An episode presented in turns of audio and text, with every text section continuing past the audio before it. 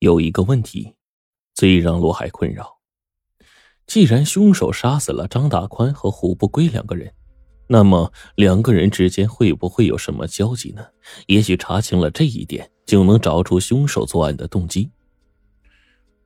但是调查结果显示，货车司机张大宽和小老板胡不归在现实中根本就不认识，两个人的生活也没有任何交集。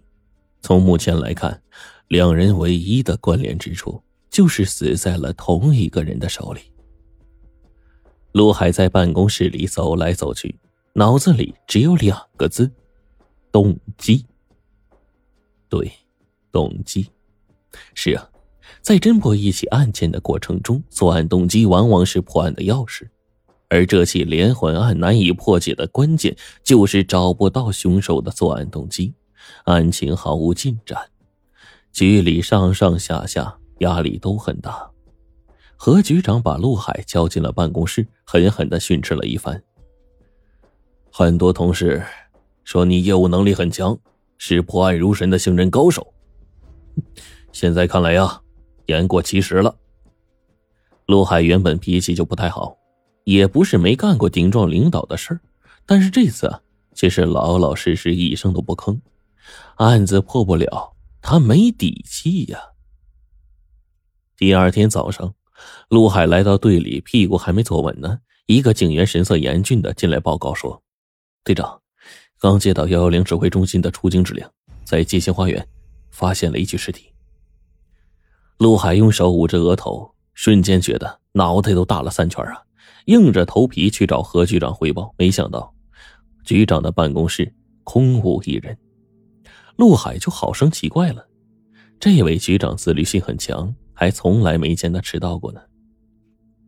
陆海带队来到街心花园，当他看清死者的面容的时候，见惯了大风大浪的他，竟然发出了一声失控的惊呼：“何局长！”何局长死相极惨，看上去颇有几分恐怖，整张脸都涨成了酱紫色。眼睛瞪得几乎凸出了外眼眶，长长的舌头耷拉着，活像一个吊死鬼。陆海只是看了一眼，便看出了何局长的死因。他的脖子上有一条深深的勒痕，伤口已经变成了乌青色。陆海的目光一路往下，看到了地上那条死蛇般的绳子。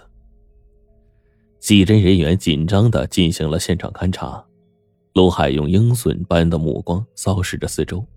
当他抬起头观望的时候，眼睛一下子就亮了。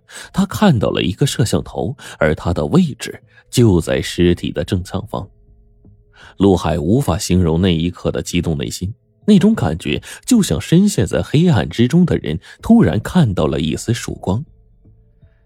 陆海和手下的警员围在显示器的面前，目不转睛的。盯着监控录像，而录像上的内容回放到了凌晨一点。这个时候，一个警员发出了激动的低呼声：“来了！”一个幽灵般的身影出现在屏幕上，手里还拖着一件颇为沉重的东西。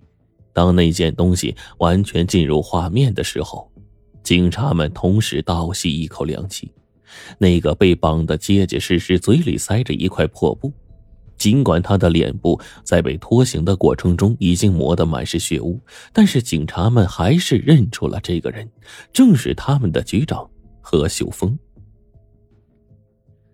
警察们一眨不眨的盯着屏幕，盯着那个神秘的幽灵，可是他们失望了。那个人穿着黑色风衣，戴着口罩和墨镜，遮住了大半张脸，根本无法看清他的容貌。黑衣人停下脚步，松开了何局长的脚踝，揪出他口中的破布。他居高临下的俯视着何局长，不知道在对他说什么。监控设备没有录音功能，无声的画面中，何局长拼命的摇着头，像是在辩解，又像是在求饶。他的脸上除了血水、汗水，还有泪水，完全没有了往日的威风。可惜啊。黑衣人仿佛是铁石心肠，丝毫不为所动。他掏出了一根绳子，绕在了何局长的脖颈上，狠狠的勒着，似乎在宣泄心中的愤怒，似乎在充满仇恨的力量在拉扯着。何局长就这样的死了，身体一动不动。黑衣人缓缓抬起了脸，盯着那个摄像头，即使隔着墨镜，似乎也能看到他眼中闪过的冷光。陆海神情一凛，他突然明白了。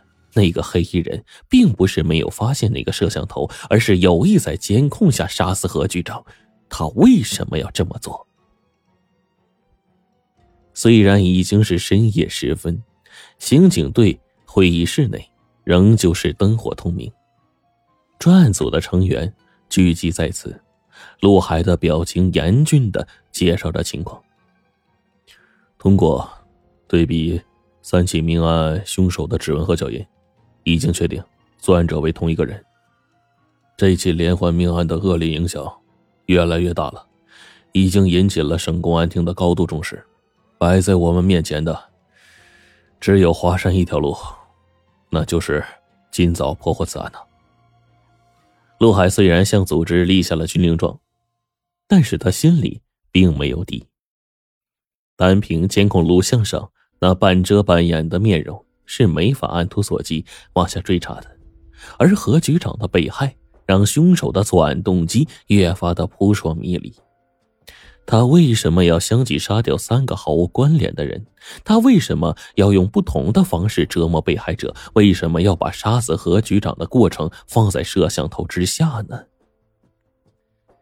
一周的时间过去了，案情依然没有太大进展。陆海决定再去找受害者家属谈一谈，看一看能不能有一些新的发现。他首先来到了李芬家，刚落座，李芬就说：“陆警官，你上次来问我的时候，我老公出事前有没有什么反常表现？我刚想起一件事来。